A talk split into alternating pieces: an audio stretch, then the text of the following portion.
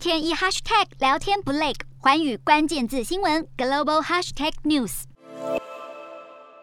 十一号，国际原油价格双双下挫，其中五月交割的西德州原油期货收在每桶九十四点二九美元，等于回吐了二月乌俄战争开打以来的大部分涨幅。而六月布兰特原油期货也收低，在每桶九十八点四八美元，跌幅都超过百分之四。分析指出，中国贵为全球最大的原油进口国，却面临了两年以来最严重的疫情升温，不止港口营运受到干扰，部分的炼油业也开始减少原油的加工量，都让油市开始担忧中国的需求将走走向疲软。另一方面，美国纽约天然气的期货价格十一号却大涨了近百分之六，创下超过十三年以来新高。一方面，进出口需求强劲，使得库存处于疫情爆发以来的最低水准。而交易员也担心，美国的冬天一旦比以往还要冷，届时天然气的储备恐不足以应付。乌俄战火下，有色金属价格水涨船高。上海疫情更让原物料和成品的运输有困难，导致中国国内金属加工业减产。不过近期能源价格回落，降低了冶炼厂的生产成本。